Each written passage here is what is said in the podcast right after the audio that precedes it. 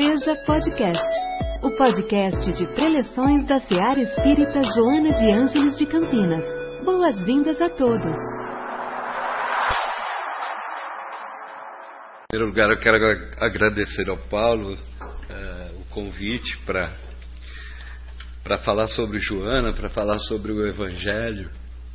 É muito importante a gente estar aqui reunido como o, aqueles primeiros aqueles primeiros cristãos que se reuniam para pensar alguma coisa além da vida. Né? Diz que um dia uma uma senhora, sabe, ela entrou no avião e aí ela, a, a, a, comissária, né, apresentou o lugar dela e tudo, ela se sentou e do lado dela tinha uma menininha, uma criança, sabe? Aquela coisa, aquelas coisas de avião e tudo, e, e prepara, e aí decola, e aí no meio da viagem, sabe aquela turbulência, aquela terrível turbulência? que qualquer um fica desesperado, né? E ela morrendo de medo, sabe? E a menininha do lado dela, tranquila. E ela não se conformava como aquela criança que era criança não estava com medo nenhum. E o avião balançando, balançando, balançando, ela desesperada. Aí ela virou para a menina e falou assim: Você não está com medo? Aí a menininha falou para ela: Não, o piloto é meu pai.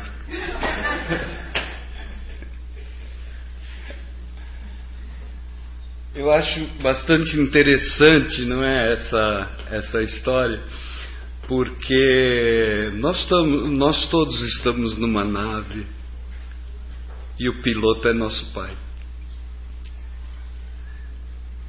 É muito triste aquilo que vem acontecendo, não só aqui no Brasil, mas na sociedade ocidental, essa busca de eliminarmos Deus da nossa vida. Né? Porque a presença de Deus no nosso consciente dá o limite da nossa vida, dá a segurança. Quando nós temos Deus no nosso consciente, nós temos uma noção de que há um futuro e que nós temos que zelar pela busca desse futuro. Quando a gente elimina a ideia de Deus, a gente elimina, de certo modo, as nossas limitações. Então aí tudo pode. Nesse capítulo do Lampadário Espírita, a Joana de Ângeles, que é o que ela fecha, ela, ela termina com uma ideia que é fundamentalmente assim: ela diz, Jesus, Jesus, incompreendido no reduto das mais carinhosas afeições, fez-se ele mesmo a mais augusta oferenda de amor à humanidade. Quer dizer, quando a gente estuda um pouco da vida de Jesus, e do Evangelho de Jesus se resume fundamentalmente na ideia de amor. E é de amor que a gente vai falar aqui um pouco. Os gregos tinham três formas de ver o amor: o eros, que é esse da onde vem a palavra erotismo, erótico e tal, esse, esse amor apaixonado, esse amor uh, de Hollywood, esse amor que a gente está tão habituado e que a, a, quando se fala você tem que amar, etc., a gente pensa nesse tipo de amor, né? nesse amor incontido e tal, mas isso é uma das formas de amor, que é o chamado Eros. Uma segunda forma de amor que chamava Fili, Fili, que é esse amor que nós temos pelos amigos, pelos membros da família, que não é o amor carnal, o amor erótico, é o amor de, um, de uma outra forma, com um outro nível de sentimento. E a terceira forma de amor foi a que Jesus trouxe. Então veja, a terceira forma, forma de amor, que é o amor que Jesus trouxe, que é chamada, o chamado amor ágape. Ágape, que é esse amor pleno, é aquele amor do ama o teu próximo como a ti mesmo. E João nos disse: Deus é amor. Não foi? Quando a gente pensa, Deus, o que é que é Deus? Deus é amor. E nós fomos criados pelo amor de Deus. E fomos criados individualmente. Nós não fomos criados em grupos. Cada um de nós é único. A vivência e as provas das nossas diversas encarnações fizeram com que, que nós nos relacionássemos com pessoas por séculos, por milênios.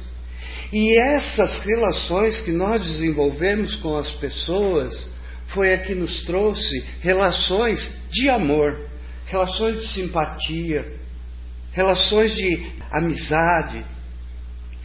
Essas relações é que se reproduzem nas nossas famílias. Porque a família é o, o laço, é o ponto fundamental em que desenvolvemos a nossa capacidade de amar. É na família. Três aspectos nos unem às relações de família. O primeiro deles é o amor. As pessoas que nós amamos que de outras vidas compõem o nosso núcleo familiar. É essa relação, é esse, essa combinação que faz com que, por exemplo, a mãe dê a vida pelo seu filho. É essa relação que nós temos com as pessoas da nossa família que não nos sai do coração. Que aí você sai fala assim: puxa vida, vou levar isso para Fulano, para minha irmã, para minha mãe, vou levar isso. Olha, ah, vou guardar essa comidinha para ele, para ela. Não é assim? É esse laço de amor.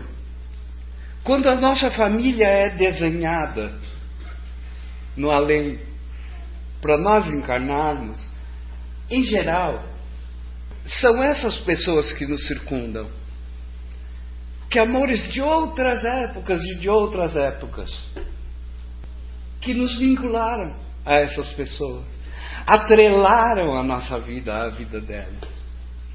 E nós nos reencontramos. Esse é o primeiro, a, o primeiro laço da união familiar, que é o laço do amor, da afeição. Tem um segundo laço também Sabe? Aquilo que a gente não perdoa. Eu vou morrer, mas eu não esqueço. As relações de ódio. Sabe que o ódio, o ódio, ele é até mais poderoso que o amor, porque quando você ama, você pensa de vez em quando na pessoa. Quando você odeia, você pensa dia e noite. Acorda pensando na pessoa, vai dormir pensando na pessoa, perde o sono pensando na pessoa, mas eu não perdoo. Eu odeio aquele que tomou meus bens, tomou minha mulher, tomou meus filhos, é, me colocou no manicômio, sei lá. As razões são várias. Falou que meu macarrão estava sem sal. em 1984. né? Então, as razões para se odiar são. Mas o ódio, a tela de descanso do celular da pessoa é a foto daquele. Você pensa noite e dia. Assim como os laços de amor nos ligam à nossa vida, à vida da, das outras pessoas, o ódio também.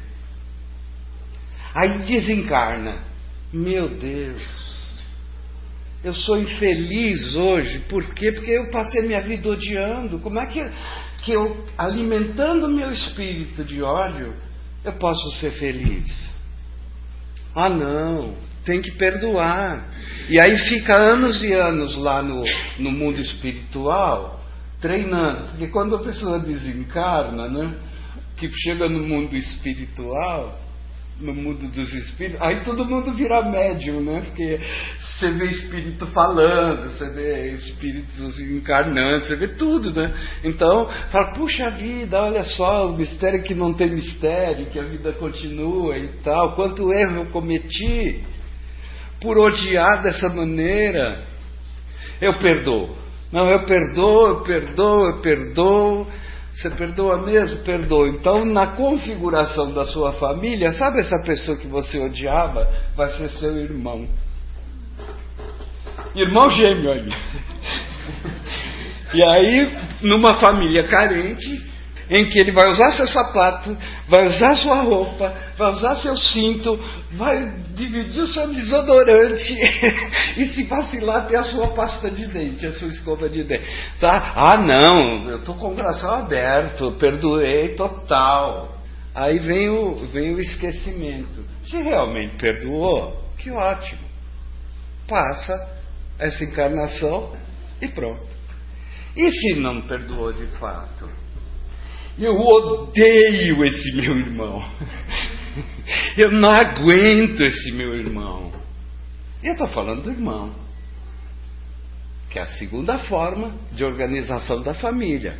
A primeira é pelos laços afetivos, afetuosos, de amor. O segundo é pelos laços do desamor.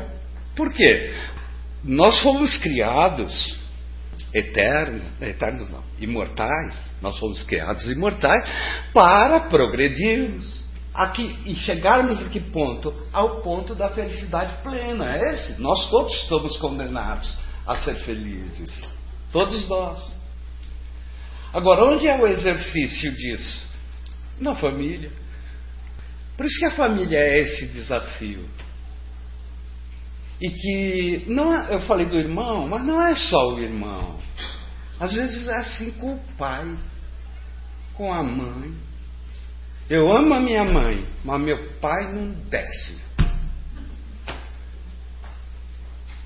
A mãe, eu amo meus três filhos, mas um deles não vai. Então, esse segundo laço Vai acontecer, evidentemente.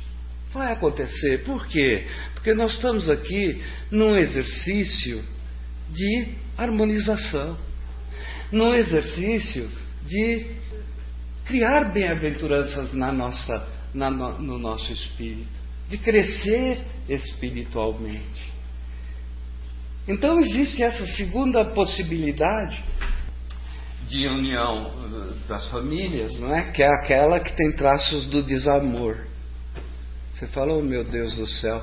É, mas a coisa pode ficar pior. Que não é o, o seu desafeto encarnar na sua família, é você encarnar na família dele. Existe também essa possibilidade ou de você ir para uma determinada família pela natureza das provas pelas quais vão passar aquela família. E aí é muito comum a pessoa, a gente ouvir pessoas dizerem assim, eu acho que eu nasci na família errada, eu não me dou com ninguém.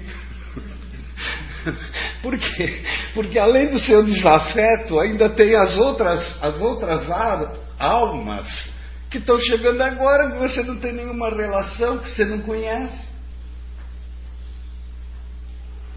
Por isso que essa doutrina ela é tão abençoada, sabe? Porque em geral é, é assim, quando, quando me magoa, quando me magoa, a, a, grande tendência, ou quando você sofre uma traição, a grande tendência é, é qual? Ah, eu vou pagar na mesma moeda. É lógico, nós somos humanos e, e, e imperfeitos. Ah, vou pagar na mesma moeda. Fez para mim, agora vai ouvir. Vai ouvir. Aí fica o dia inteiro falando mal da pessoa, aí no fim do dia fala assim, ah, por isso que eu prefiro ficar quieto, sabe? não, é, não é assim? Porque os laços, tanto daqueles que nós amamos, quanto os que não, não amamos, esses laços, eles se repetem. Tem uma frase que eu gosto muito, que ele diz assim: as leis divinas, as leis divinas nos encaminham para o mesmo lugar onde erramos, para que façamos a reconstrução. Claro, claro. Então, assim, é, pode ser irmão, pode ser filho, pode ser pai, pode ser mãe, não vai ser marido e mulher. Espíritos que têm inimizade ou que não, não vai ser. Por quê? Porque já existe uma, uma rejeição. Não há um polo de aproximação. As uniões que resultam em casamento podem ser de duas naturezas: ou o amor ou a mágoa. Mas a mágoa levando a. Né? Sim, porque a mágoa é um amor adoecido. Você só se magoa com alguém que tem alguma importância para você. Que sente que o amor não foi correspondido de algum modo. Aí magoa. Mas é uma. Tem um.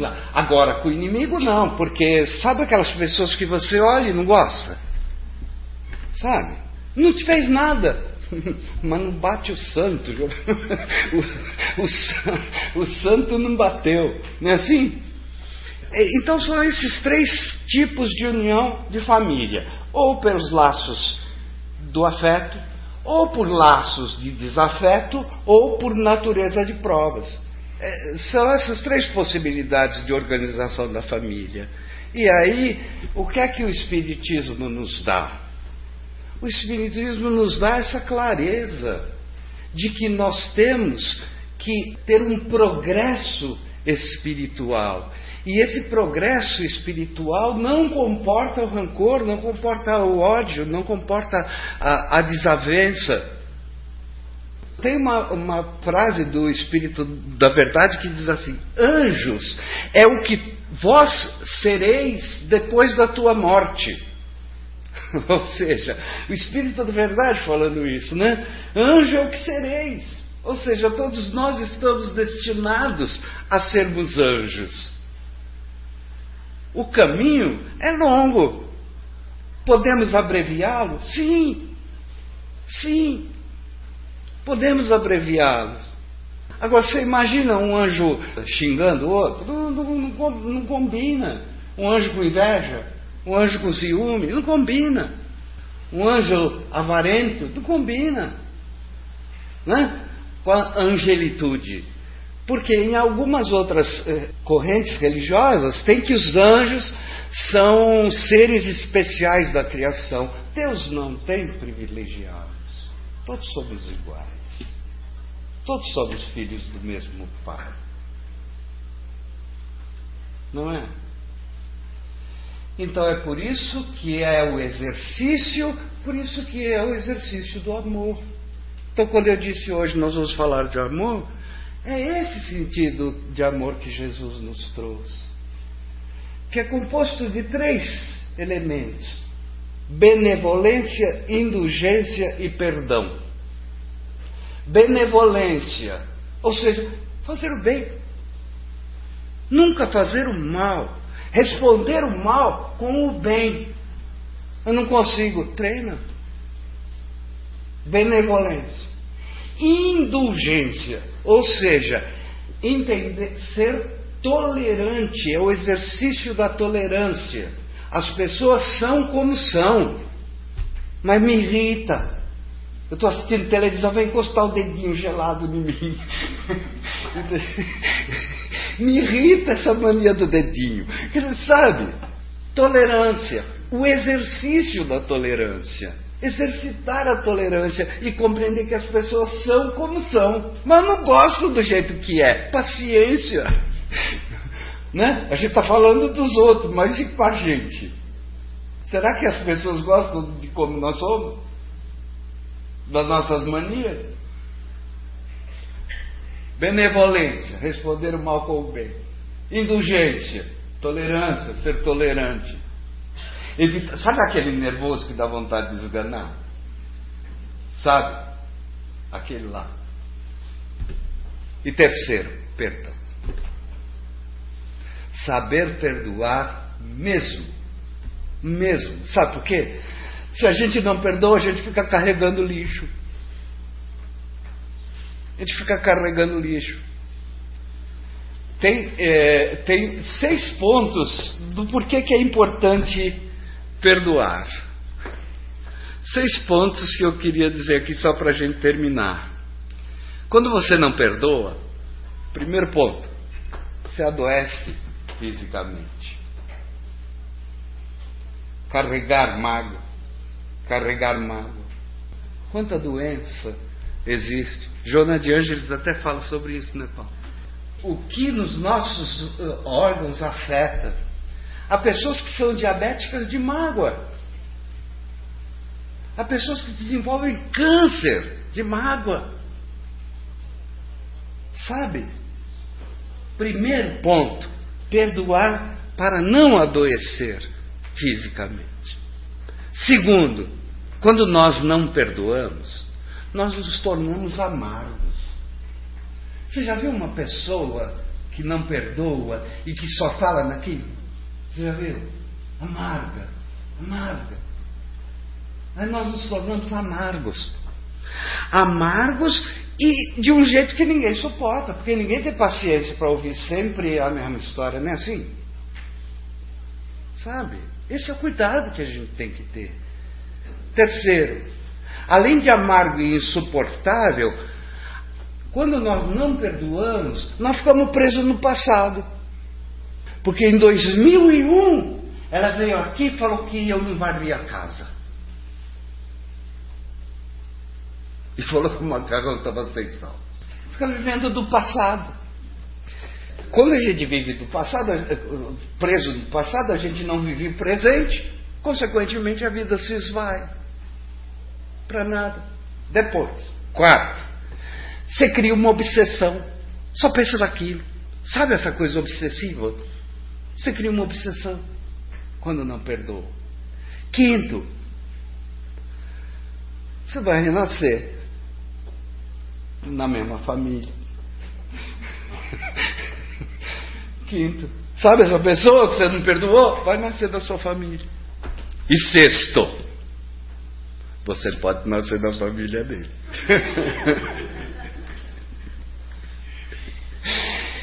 então, qual o caminho para a nossa felicidade? É o exercício do perdão. É o exercício do perdão. Quando você consegue perdoar, dá um alívio. Sabe? Coração, né? Diferença com os pais. Meu pai, minha mãe, eles nos deram a vida, que é o bem mais precioso. Você não precisa amar, mas honrá-los. Honrá-los com os filhos. Não desistam dos seus filhos. Às vezes, os filhos são ingratos, joga o pai num, num, num abrigo qualquer, dá o pior cômodo da casa para o pai e para a mãe morar, humilha, responde mal. Não desistam. É difícil, mas pense, pense nisso. Não desista dos seus filhos. Porque se você desiste do seu filho problemático, você dá a ele o conforto de ser como é. Não desista. Porque se você desistir e der a ele o conforto de ser como é, ele não vai progredir e nem você. Você para a sua vida também. Então, por mais difícil que seja, por mais desamor que os filhos da gente apresentem, não vamos desistir dos nossos filhos. Não vamos desistir da nossa vida. Como dizia Jesus, confia. Confia. Muito obrigado a vocês. Em nossa célula de amor. Sua presença é sempre bem-vinda. Acompanhe também nossas atividades nas redes sociais. Acesse arroba seja CPS. Afinal, sua participação faz a SEAR acontecer.